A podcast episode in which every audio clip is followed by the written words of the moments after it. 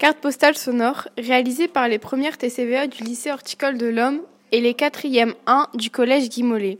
Cette édition 2022-2023 est réalisée pour le prix Nénuphar et Jeunes en librairie. Il était une fois une belle île déserte où il y avait des animaux, des oiseaux, un filet de chasse, un ciel bleu, des petits lacs et des survivants. C'était une magnifique île déserte où la météo était parfois capricieuse. Bulletin météo du jour. Beau temps. Chants d'oiseaux et des bruits de vagues, bruits de personnes qui marchent sur le sable, bruits de hautes. Extrait du livre. On est d'accord, le lac est de mon côté, affirme un marin. J'ai bien réfléchi durant la nuit et j'ai trouvé ça pas vrai. Mais on avait dit que le lac était à moi.